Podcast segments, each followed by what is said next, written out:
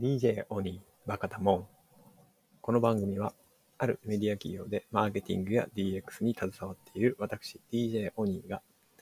読書、ビジネス、子育てでワクワクするためのトピックスや Tips を共有していきます。それでは、スタートです。はい、今日はですね、えー人生にとって意味のある勉強法ということで、えー影山秀夫さんの、えー PHP 新書の本を紹介したいと思います。えー影山秀夫さん、皆さんご存知でしょうか？ご存知の方多いんじゃないかと思いますけれども、えー100マス計算ですね、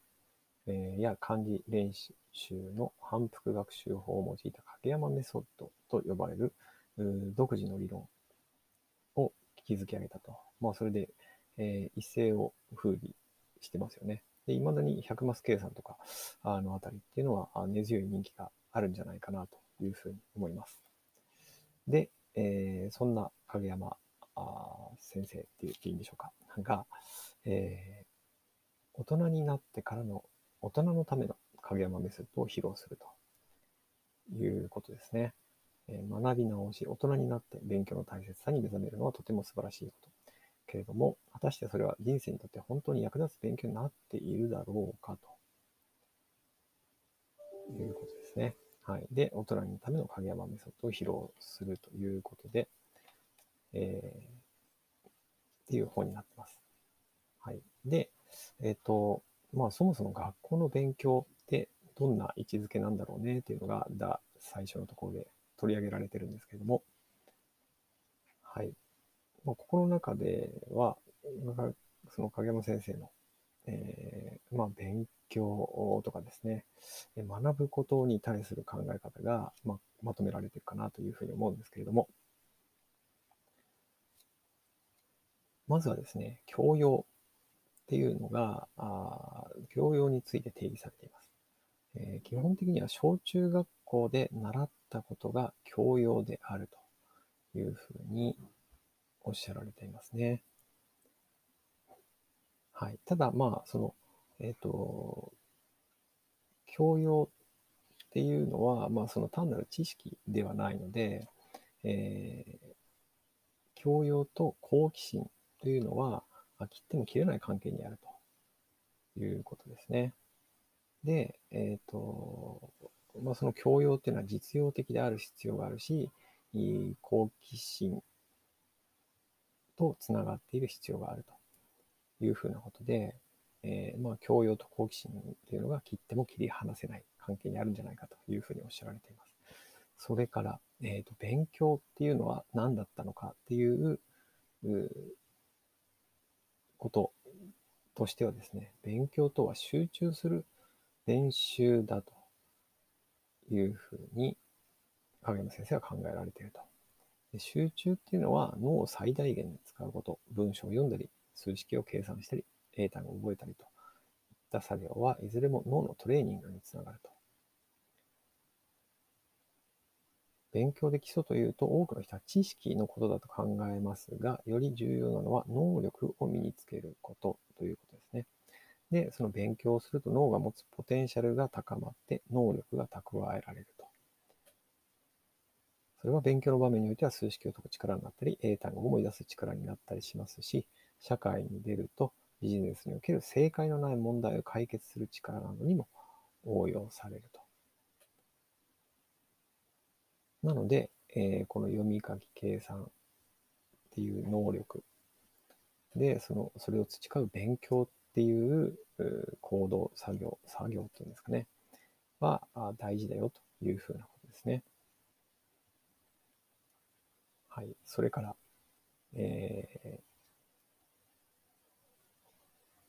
そうですね。その要は勉強する力を養う読み書き計算の方法、方法というか日本式教育っていうのは決して間違いではないと。その勉強する能力のベースになるっていうものになるし、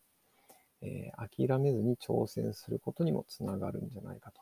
読み書き計算みたいなものも、えー繰り返すことで、えーその向上させる、その能力を向上させることができるものであるから、えーそれをひいては諦めずに挑戦することにつなげられるんじゃないかということです。それから、えー、ここで、えまた大事なポイントかなというふうに思うのは、学力とは人生を強く生き抜く力であるというふうにおっしゃられています。学力とは人生を強く生き抜く力や苦労に耐えて乗り越える力だと考えていると。それを体験的に身につけることこそ学校で学ぶ最大の意味です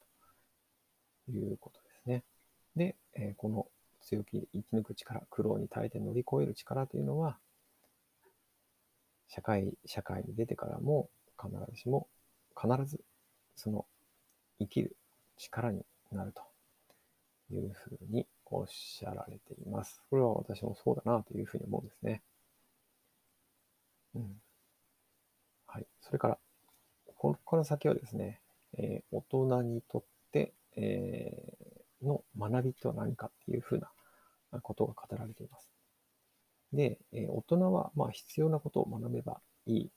だったりとか、まあ、あとは自分が興味を持てることですね、を学べばいいということとか、あとは実用性。実用性が伴わないと、その、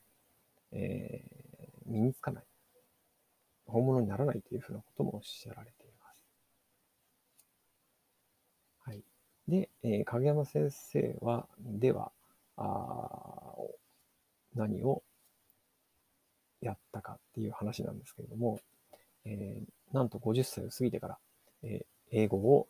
30年ぶりに始めたというふうなことです。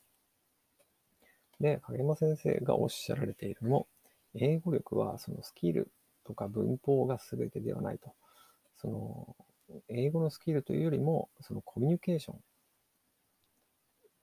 要は、英語を学ぶというか、英語はコミュニケーションの道具だというふうに捉えて、そのコミュニケーション力を磨くためのツールとして英語を学ぶということが必要なんじゃないかというふうなことですね。はい。あともう一つ、大人の必須科目はお金である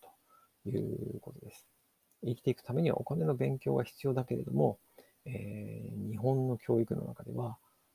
お金の教育みたいなものがほぼされてない。ということですね。で、これは、あの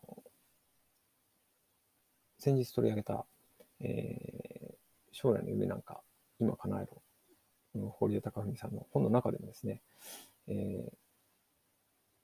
お金に対する教育っていうものを学校でしてないのは問題なんじゃないかというふうなことをおっしゃられていまして、まあ、それにも通ずるところもありますし、私自身、うん、お金の勉強っていうのをきちんとできていない、していないので、ここは私も今からでも勉強したいなというふうに思っています。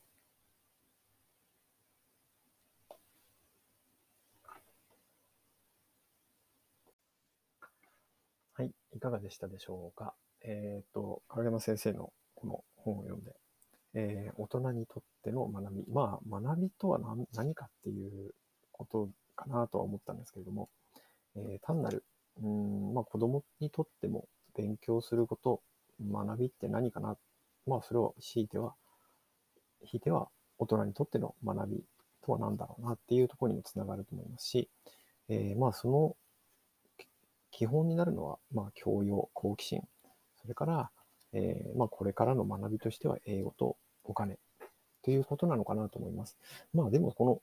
教養、好奇心、えっ、ー、と、英語とお金っていうのは別に必ずしも大人に限らず、子供、でもですね、興味を持って、えー、学べることなのかなというふうには思うので、うん、何かしか、あまあ、自分で学ぶのももちろん、えー、子供にもですね、何か影響を及ぼせるような、えー、自分なりの学びっていうのができるといいなというふうに、この本で思いました。はい。最後までお聴きいただきありがとうございました。今日もワクワクする一日をお過ごしください。DJ 鬼でした。See ya!